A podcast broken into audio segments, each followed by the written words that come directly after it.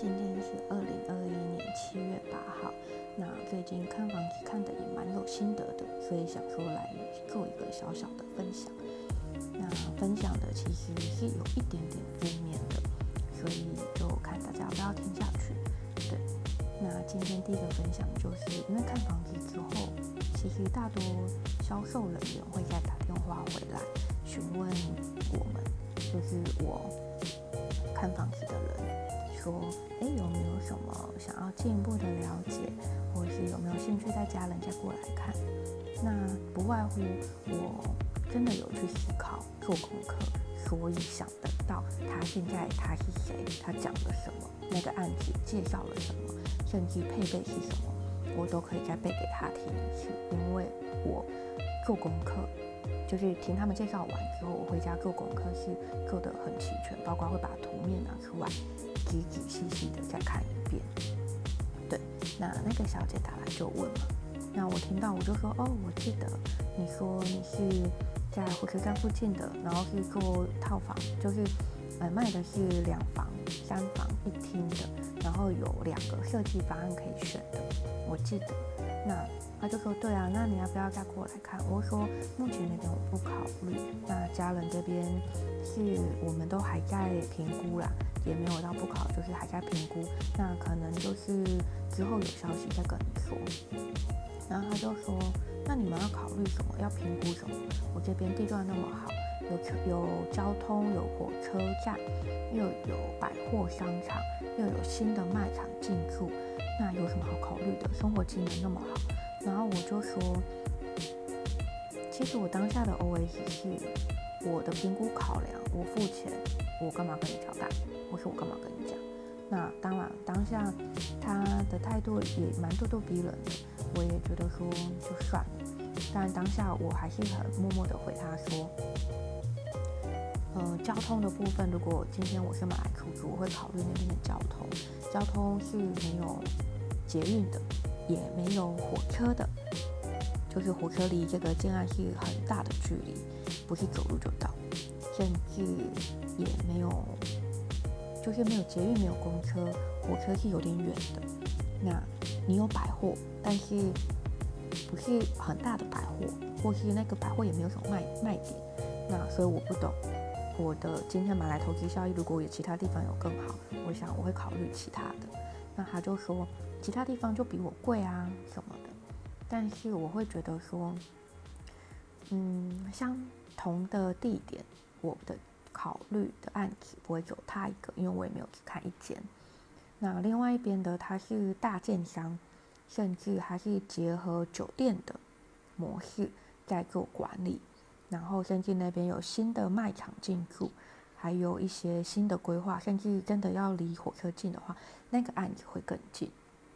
但是他们两个的开价却是不相上下，那会让我觉得说，如果不相上下的价格，我不如选那边，甚至那边的卖点还比这间好多了。虽然这边的卖点就是他会给你两个设计方案，然后都会有附全部的家电，然后另外一间的卖点是，它是直接在室内空间有挑高，大概四米左右，但是没有附装潢。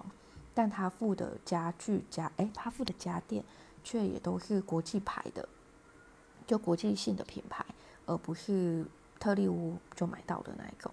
那如果真的要花费，我会宁愿买那边，甚至以视野来说，那边也比较好。但这是我自己的有做功课的一个比较，但我没有跟他讲，我只有提到说交通的部分让我的考虑。甚至未来出租的对象也会有考量，因为如果说真的是像你说的，比较有一点城市的规划，那我当然希望外来客出租的时候，他可以来租我的房子。可是毕竟我自己如果是房客，我是那个租的人来玩的人，我不大会选这边。那我觉得就还是在于交通，但他就开始有点。歇斯底里，然后会让我觉得，那这时候我到底是该说实话好，还是谎话好呢？但我一半一半，一半的就是我还在评估嘛。那评估的说法就是交通，那我的真实说法就是，真的要考量，我不会选这边，因为相同的价格，但却是天差地别的配备跟环境，还有未来的远景。那我当然觉得我不是白痴。当然，到最后他就很生气的、激动的挂掉。这件事情让我想到，觉得说，今天我不是。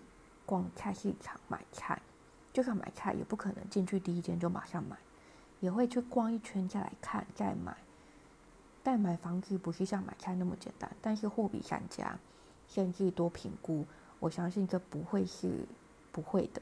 毕竟我今天不是出现在有钱人家，买房子像买菜一样，就算是我想我还是会选择地段跟建商品牌的好坏。那当然今天。他的咄咄逼人会让我觉得说，就就这样吧，因为卖房子的小姐，我觉得她不会只卖他们这间，她一样还有其他案子，但是她要把自己的路走死，我相信也是她的选择。可能对她来说，我不是什么很很阔气的买房买买房子的人，所以她也不需要在我身上多花时间。总而言之。这个电话就挂了。那当然，我也没有想太多，我只是觉得，我不过就是买房子、看房子、听你介绍。难道你每介绍一个，每个都会成交吗？还是今天你去菜市场逛一圈，你每个都会买呢？我相信将心比心，他不会。相对的，我也不会。但可能有些人素质就这样吧，所以就就算。那另外一间还是大品牌。号称豪宅，建商。那他们的接待小姐，在接待的时候真的蛮不错的，蛮应对舒服，介绍清楚。但是，呃，一开始会跟他接洽，是因为我看到的是另外一个建案，比较像是巷弄内，或者是比较幽静的，但一样是他们公司的。但他跟我说卖完了。那我当然就觉得说好吧，没关系。那如果你们有在开案，差不多条件的，你可以再跟我说，因为我的条件就是，呃，基本条件就是这样子的一个生活环境、生活品质，安静，但不要太、太、太嘈杂。然后地点就是就是这样嘛。那预算当然他们家预算我知道都偏高，所以我觉得我敢找敢看你们家，就代表说。我可以，所以我当然就觉得去看了。那反正就是我要看的那间是已经都卖完了，卖光光了。但之后他就又跟我联络，说他们有另外一个案子，那平数差不多，价格也差不多，但地段就是有一点，有一点要再跟我介绍进一步的说明。那看我这边可不可以挪时间，我们安排见面。那我当然想说，好啊，那不然都听听看吧。那听了，相对的地点不强，是真的好，但是不是我要的。好。它的地点的。好是属于交通那种下班会大塞车，然后路是很宽的，五十米以上，因为它是那种快速道路的。附近，然后那边当然也是重镇金融中心，就是非常非常的一个很好的。地点。但是生活技能就很差，那再就是我的。那个房子的。的地点是刚好看过去，它并没有绿地，它看的就是塞车，就是马路或是马路边的树木，就这样。那价格是 OK 的，平数 OK 的，因为他们以往都是做那种一百多平的，那这次我要的其实就是一个五六十平以内的。对，那那天讲完，我是觉得说。这件事可以考虑思考一下，所以就回家思考，上网做功课。那当然，有些人就讲啦，网络上就有人讲，那个按那个房子基地对面是一些空旷地的，未来会盖。那已经要盖的，已经知道其实是有可就是会盖那种很高很高的三十层或四十层高的大楼。那有可能对我这个房子就会造成一些风水上，像壁刀，因为听说那个建筑物是要盖比较多零零角角的，对。但因为距离中间我们的距离是很很远的，有一个叫什么五十三十哎三十米以上的一个距离，所以是很远的，没有错。但是我想到的不是风水的问题，我想到的是我的窗外风景看下去的都是塞车，都是车子，绿地是非常少的。那这个并不是我的考虑范围，我还是宁愿喜欢原来的，就是可能是在巷弄内的，或是是在比较宁静的，就是不是这种大马路，然后只要到上下班时间就是那种塞车塞到夸张的。那我回家也不好回家，那生活机能更不用说，因为这种大马路上是没有所谓的生活机能，必须到下很很很里面的地方。当然，我觉得我可以接受，但不要太夸张或太远就好。但我那一天我这样子听完他的介绍，就有这样去做一下功课，上网爬一下文，发现算了，这不是我能够喜欢的。对，我不。不否认我喜欢他的品牌，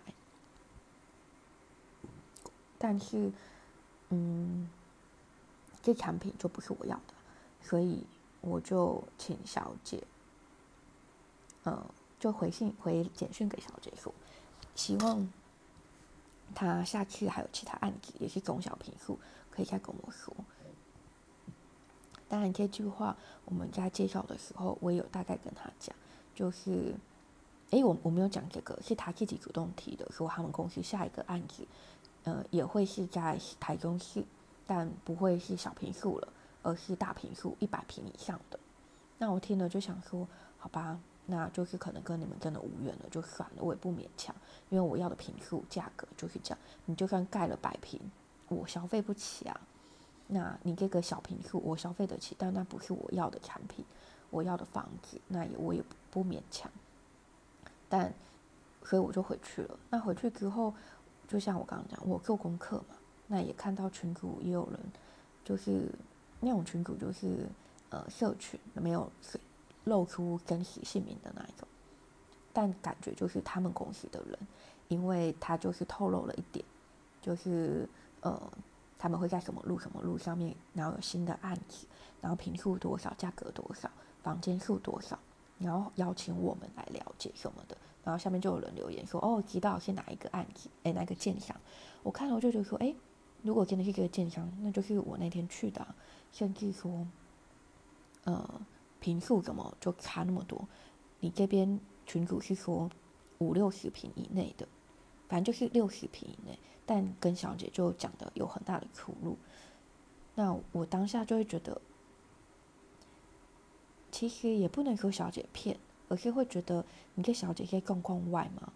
因为我之后也爬了一下文，一些新闻稿，这个建商也对外是说他们之后会做中小平的，因为一些生一些人新一代的人的生活的模式或家庭模式改变，所以就不考虑，就之后不再规划走大平数的，会比较偏走小平数的，所以。就是也让家大让大家敬请期待他们的后续产品什么的，那对，那我当然会觉得，怎么新闻稿说的跟网络上陌生人说的，还不如我去现场小姐亲自为我介绍的，就整个就是欺骗成分居多。那当下那时候我在给他介绍的时候，我也有问他，那你们提供的建材，从厨具、卫浴、地板。这些有的建材，你们给的是怎样的品牌，或是怎样的设计？他竟然回我说，呃，目前他们还没确定，但都是欧系品牌。那色系也还没确定，样式没有。那诸如此类的，会让我觉得说，那你要不要等你确定了再跟我说，或是再来介绍？但我这句话我没有讲，因为我觉得他敢这样很直白的说，可能也就仗着。公司品牌大，所以不需要去交代那么多。那时候也觉得说，好吧，你们大品牌的可能卖的就是卖给熟客，有没有住进去没关系，因为你们根本不考虑，你们就是觉得，反正这个品牌名字、建小名挂出去就是有人买单，那我只能说就去吧，因为这客人不会是我。那就像我说的，后续小姐追踪电话来了，其实也是在电话里面，她的态度的一百八十度转变，让我觉得说，大品牌的电商是豪宅电商，你们的小姐素质怎么转换的那么快呢？会让我觉得，楼道比我去找没有品牌的电商来的，就是来的不 OK 吧？因为就像我刚刚说的，这一次没有卖成，不代表没有下一次。我也很直白，我还没有磕破他，我还直白的跟他说，呃，下一次哪一个案子开案，他是可能是符合我要的，因为我在网络上有看到，那再麻烦他介绍。然后他就马上打电话来，开始说，呃，就是要我买这件就对。我不知道他们是不是有有什么考量，说，哎，这个小姐介绍这边只能卖这件，不能卖别件，我不知道有没有这样。但就是他就是没有想要去介绍那一件，那会让我觉得我也不勉强，因为我会在找他，是因为当下介绍还不错，但他的回话回电的方式态度会让我觉得蛮失望的吧。虽然我们也没有也没有什么交集啊，但失望的点就是我都会主动跟你问了，请你下次通知我，代表我是要买的。我也觉得那个条件我可以接受的，接下来就给他规划，就是房间的门的那些规划或建材规划了。那小姐的态度会让我觉得说，好吧，既然我们有一面之缘，但没有办法构成后续的动作，那我当然就是找可以帮我介绍的人，甚至网络这个陌生人也好，因为是符合我要的条件，就以价格跟评数来说，对。但是小姐就是。一直的说，呃，既然以你的条件什么的，这边不会有适合你的，你不如跨区找吧。我们公司没有适合你的。然后我就说，没有啊，我觉得你们那个未还没开卖的那个产品，它的平数跟规划，它的平数价格，就是让我觉得可以接受，我才请你再帮我介绍的。那可能有点麻烦你，因为第一次毕竟没有。就是介绍，我觉得还好，就是第一个介绍的案子还好，所以就是我也讲的很含蓄，就是第二个其实符合我要的，还没还没开卖的那个案子是符合我要的，因为我在网络上大概看到他的基本的数的条件，但他就一直推，就说，嗯，我们家的案子不适合你，你看你要不要去别的区块找，那怎样怎样的。然后会让我觉得说，是鬼打墙吗？好吧，我只能说是这个小姐不适合我。纵使她看起来非常的有气质，甚至我还打算帮她做推销，就是卖她其他的剩下的吧，或是其他的案子。因为毕竟他们第一个是好，建商本身的品牌不错，再来就是身边也有不少朋友在找房子要买。对，那既然是这样的态度，我觉得就无缘了。好，那以上就是今天的分享。嗯，下次会再来分享，我觉得还不错的小姐的一个介绍方式。那至于产品，就是房子这件事情，就是这个项目，之后有考虑直接把相关资料放在 YouTube。或者是部落格，对，到时候再邀请大家，因为我还在思考。嗯，以上，今天谢谢你的